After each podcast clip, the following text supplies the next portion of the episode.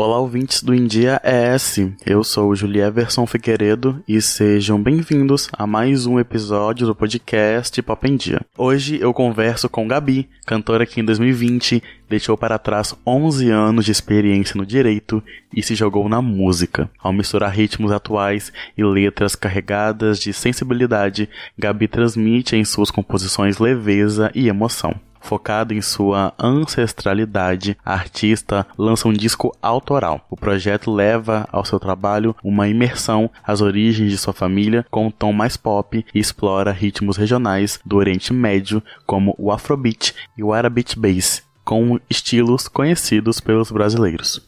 Para o Pop em Dia, Gabi falou sobre sua carreira, seus trabalhos recentes e muito mais. Gabi, para começar, eu gostaria de saber sobre a sua relação com a música. Desde sempre você quis ser artista? Bom, a minha relação com a música, ela é longa e densa e complicada. Eu sempre quis ser artista, sempre. Desde pequena. Eu me lembro muito pequena, cantando, dançando. Eu entrei no, na, no Conservatório Brasileiro de Música com três anos de idade.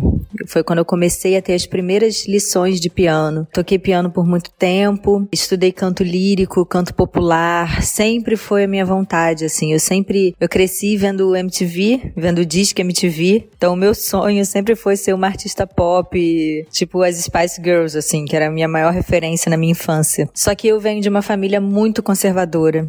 Quem me incentivava muito na música era minha avó, minha avó materna, minha avó Elsa. E ela faleceu num acidente de carro quando eu tinha 14 anos. Então, a partir daí, assim, eu não tinha mais ninguém que me incentivasse nesse lado, né? Foi ficando cada vez mais difícil, porque eu venho de uma família também que não tinha muitos recursos, a gente não tinha muita grana. Então, na cabeça dos meus pais, para que eu tivesse uma vida segura e confortável, o ideal seria que eu fizesse, que eu seguisse uma profissão formal. E eu sempre fui muito bem na escola, eu sempre fui a nerd que fazia bagunça, sabe? Eu era da turma do fundão, mas eu eu aprendia rápido, então eu me dava muito bem nas provas, eu tirava nota boa, eu tava sempre nos primeiros lugares da turma. E aí, meus pais achavam que era um desperdício que eu não fizesse alguma faculdade formal, uma coisa que eles achavam que seria mais seguro para mim. Eu acabei fazendo vestibular, eu, eu tentei dar uma escapadinha porque na UF eu coloquei, na época que eu fiz vestibular, tinha o Enem, mas você também fazia prova para as faculdades diretamente, né? Então para UF eu coloquei cinema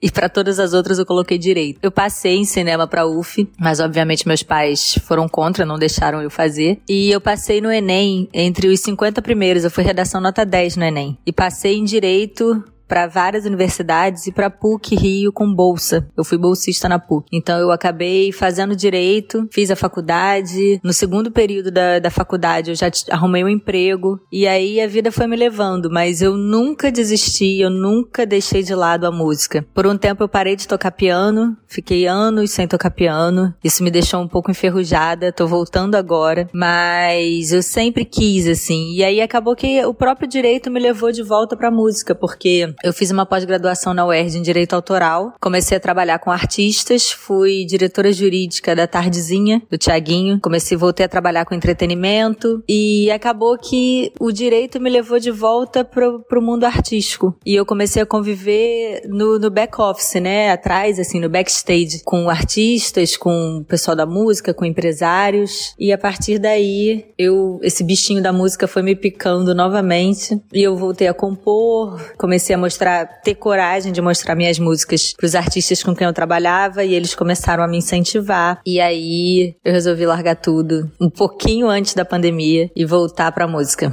Falei, eu quero ser feliz, eu não tava feliz mais no direito, é, nunca foi né, o fim das contas, o que eu queria realmente fazer. Voltei pra música e hoje em dia eu tô muito feliz aqui. Recentemente você lançou o single Não Vou Mais Ceder. Como está sendo divulgar essa música e qual a importância dela para você? Bom, Não Vou Mais Ceder é uma música muito importante para mim porque é uma letra que ela vem do fundo do meu coração. Eu escrevi essa música com o Lucas Carvalho, ele fez a parte de harmonia, melodia e a letra é quase toda minha. E eu escrevi essa música muito rápida, acho que eu escrevi ali em menos de 20 minutos. Parece que eu precisava colocar para fora todas essas palavras, sabe? Depois que eu escrevi, eu fiquei leve. É realmente assim, é, é como se fosse como se ela já estivesse viva dentro de mim. E eu tenho certeza que são palavras que muitas pessoas gostariam de dizer. E a divulgação dela tá sendo uma delícia, porque ela tá sendo muito bem recebida, mais até do que eu imaginava, porque eu venho lançando músicas alegres, né? Músicas pop, músicas mais dançantes. Essa é a música triste do disco e as pessoas estão amando estão adorando. Então, é sinal de que ela tá tocando o coração das pessoas, né? A imprensa toda, assim, foi super receptiva com essa música. A música entrou numa playlist editorial do Spotify, que é a Pop Leve, que é uma das maiores playlists do Spotify. Então, me surpreendeu bastante. Tudo que eu faço, todo o meu trabalho, ele é feito com todo o meu coração. Sempre. Eu sempre coloco muita energia em tudo que eu faço. Eu não faço nada mais ou menos. E essa música é, é um exemplo disso. Toda a parte de produção dela, quando eu. Ela foi feita para ser um pagode né? Eu escrevi essa música e ela faria parte de um álbum de um pagodeiro bem famoso. E aí acabou que ela ficou de fora e eu peguei essa música de novo e eu falei, caramba, eu não sei como eu vou gravar ela, mas eu queria muito gravar essa música. E aí eu levei pro Ariel Donato, que foi o produtor do EP, e falei com ele, eu falei, Ariel, vamos tentar trazer para minha linguagem musical? E ele topou e a gente levou dias para conseguir fazer isso, mas conseguimos, ficou demais. A gente quis usar uma estética meio The Weeknd, né? Que dentro do universo pop e das outras músicas que eu tava lançando, a gente achou que era o que se aproximava mais. E eu sou muito fã do The Weeknd, né? Eu adoro. O resultado ficou melhor do que eu esperava e a recepção das pessoas ainda está melhor ainda do que eu esperava. Então eu tô muito feliz com essa música. As suas origens e a sua ancestralidade são importantes elos que guiam a sua vida. Você já chegou até mudar alguns direcionamentos da sua carreira, como a grafia do seu nome. Eu queria que você falasse um pouco sobre como foi essa mudança e qual a importância de reverenciar as suas origens. Bom, pois é. Recentemente eu mudei a grafia do meu nome, eu acrescentei o H entre o G e o A, de Gabi. É, eu sempre tive uma ligação muito forte com meu avô paterno. Eu cheguei a morar com ele algum tempo na minha infância. É, meu avô era libanês e eu ouvia sempre muitas histórias assim do Líbano, do povo libanês, da cultura, de tudo, enfim, do país. É, e eu sempre tive uma conexão muito forte com tudo isso, inclusive traços físicos mesmo, né? Eu tenho muitos traços de lá, principalmente assim depois de, enfim, do, do terrorismo, da chegada do terrorismo do 11 de setembro, aquela perseguição ao povo árabe, né, aos árabes no geral, eu via minha família muito preocupada. E durante algum tempo, é, parece que as pessoas tinham medo, sabe, do, da nossa etnia, né, do, do, das nossas características. Eu, eu tenho umas histórias engraçadas, assim, que eu rio disso. Eu, eu sou uma pessoa que eu tenho um senso de humor muito apurado, então eu sempre tento tirar graça de todas as situações, mas eu já perdi a conta de quantas vezes eu fui parada em aeroportos, milhões e milhões e milhões de vezes viajando. É, sempre tem uns olhares um pouco de desconfiança, assim, é muito estranho, sabe? Eu tenho um sobrenome árabe, que é um Que é um sobrenome muito comum no Líbano. Na Europa, principalmente, assim, eu acho que eu já perdi a conta de quantas, as, quantas vezes eu fui separada, assim, das pessoas e fui revistada. Então eu sinto que, de alguma forma, a gente precisa resgatar um pouco o nosso orgulho. O povo libanês, principalmente, é, ele teve uma diáspora muito grande é, por conta do, do, dos problemas civis mesmo, né? No, no Líbano, de guerra de etnias, de, de grupos radicais. É, e a comunidade libanesa no Brasil, ela é enorme. Ela é enorme, assim. Eu acho que as pessoas não têm nem noção do tamanho. Durante esse tempo de ataque é, ao povo árabe, de, de rotular o povo árabe como um povo terrorista, como um povo extremista, as pessoas parece que se acovardaram um pouco, assim, ficaram um pouco com medo de pertencer a esse grupo, né? De pertencer a esse a essa etnia mesmo. Eu acho tão bonita a nossa história. Eu acho tão bonita a nossa música, a nossa cultura. Nós somos um povo tão antigo, né, que tem que já dominou várias partes do mundo, é, que tem influência na história do mundo mesmo, né? Então, por que a gente não se apoderar disso? Por que a gente não se apoderar das nossas riquezas? Realmente, assim, eu acho muito importante trazer isso à tona e mostrar o orgulho que eu tenho de ser libanesa. Eu tenho muito orgulho disso. E ainda falando um pouco sobre essa mudança de grafia no meu nome, eu fiz eh, um teste de ancestralidade, obviamente. É, eu sabia mais ou menos da minha, das minhas origens, mas eu não sabia o quão forte a presença do Oriente Médio estava no meu DNA, né? E estava bem forte. E eu fui numa numeróloga e, eu, e na época que eu fiz isso, eu estava me sentindo muito angustiada. Eu não sei, assim, espiritualmente angustiada. Eu sou uma pessoa muito espiritualizada. Eu sempre fui muito ligada ao espiritismo, à energia, a toda essa coisa cósmica. Então eu procurei uma numeróloga, eu fiz uma, eu fiz uma, uma sessão de numerologia e uma sessão de constelação familiar. E na, na sessão de constelação familiar, a, a moça falou que eu precisava me reconectar com o meu avô e com as minhas origens. Meu avô já, já é falecido, meu avô faleceu em 2006. Eu fui na numeróloga e ela falou que eu tinha que colocar esse H entre o G e o A. E depois pesquisando, eu fui descobrir que Gabi, exatamente nessa forma como é escrita, G-H-A-B-I, é um distrito de Beirute. É um lugar no Líbano. Então, olha só que loucura, que coincidência, assim. Parece que me leva de volta realmente para esse esse lugar e eu precisava de fato me reconectar, talvez com o espírito do meu avô, com todos os meus ancestrais, meus bisavós, todo mundo que veio antes, para de fato abrir meus caminhos, assim. Eu fico até arrepiada de falar, mas eu acredito muito nisso. E realmente, depois que eu fiz isso, é, parece que as coisas fluíram e têm fluído de uma forma muito mais fácil para mim. Enfim, eu não tenho por que duvidar, né? E vamos assim. Você está se preparando para lançar o seu álbum autoral focado na sua ancestralidade. Eu queria saber como está sendo esse processo, em que pé ele está e se já há uma previsão de lançamento. É, na verdade, é, o meu EP ele já está todo pronto. Ele faz parte de um processo grande de estudo eu, apesar de eu estar tá muito conectada com a minha ancestralidade, eu sempre fui muito brasileira. Eu sempre gostei muito da brasilidade, da música brasileira. Então, e nos últimos tempos, depois de todo esse meu processo de imersão na minha ancestralidade, eu passei a ouvir muito a música árabe. Eu já ouvia quando eu, eu era criança e ouvia muito com meu avô, mas passei um tempo um pouco realmente desconectada de tudo isso. E aí eu comecei a voltar a ouvir e eu falei: caramba, é muito bom. é muito bom, assim, a música saudita, a música do Maghreb. O Maghreb é a região do norte da África, né? É, é a África Árabe. É o Egito, é a Argélia. E que apareceu muito forte também no meu teste de ancestralidade. Eu imagino que a minha família tenha andado um pouco por ali. E aí tem muito, muita coisa do afrobeat misturada com house.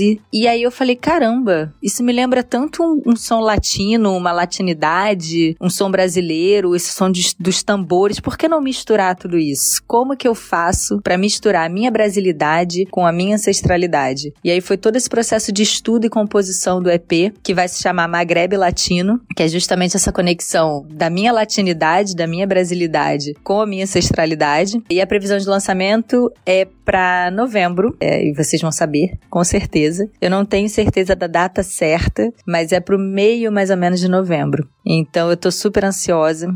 Espero que todo mundo curta, porque foi feito com muito carinho, com todo o meu amor, e eu acho que é o trabalho que tem mais da minha identidade. Por tudo, né? Por toda essa história que eu tô contando para vocês. Então, espero que vocês curtam. Gabi, eu gostaria de saber quais são as suas influências. Quais artistas e pessoas inspiram o seu trabalho? Olha, como eu falei antes, assim, eu tenho muita influência de artistas brasileiros, muito brasileiros. Eu amo Novos Baianos, eu amo Marisa Monte, Rita Lee, Tim Maia. Eu adoro Jorge Ben, Gilberto Gil. E eu também tenho muita influência de artistas é, internacionais ligados à música black. Tenho muita influência da Beyoncé. Eu cresci ouvindo Beyoncé. Teve uma época até que me achavam parecida com ela e eu ficava me achando assim, nossa, eu achava, me achava muito maravilhosa, porque quando me diziam que eu parecia com a Beyoncé.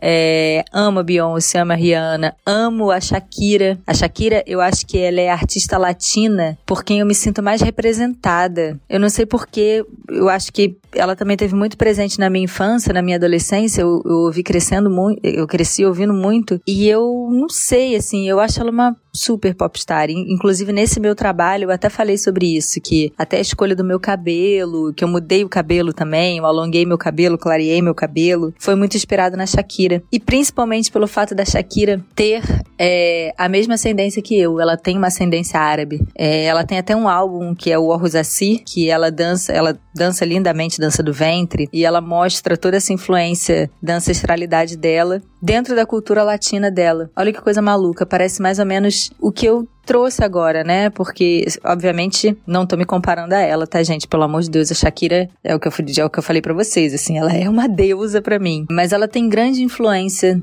nesse trabalho que eu tô apresentando agora. Não é mera coincidência.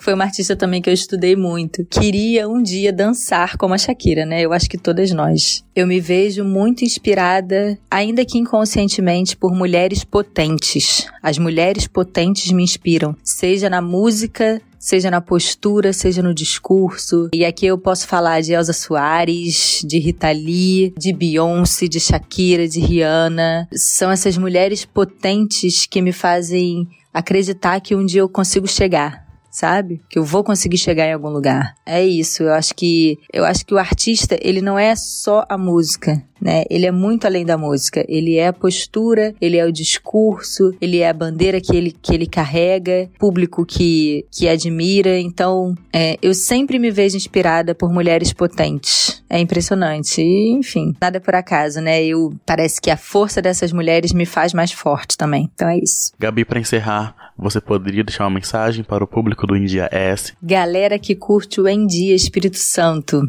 queria agradecer muito por vocês terem parado aqui para me ouvir. É, ouvir minhas histórias, ouvir um pouquinho mais sobre mim, me conhecer um pouquinho mais. Espero que vocês tenham gostado, que vocês curtam meu trabalho, que vocês me sigam lá nas redes sociais, me encontrem meu trabalho nas plataformas digitais e quero muito ouvir o feedback de vocês sobre tudo isso, sobre tudo que eu falei, sobre o meu trabalho, porque como artista nova, como artista independente, é muito importante esse retorno do público. E é isso, queria agradecer pela audiência e um beijinho especial para cada um de vocês que parou um pouquinho aqui para me ouvir.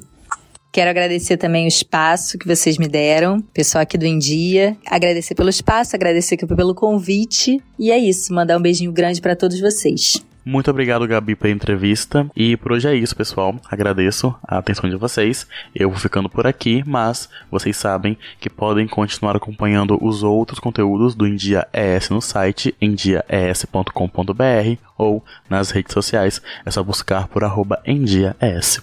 Até a próxima. Tchau.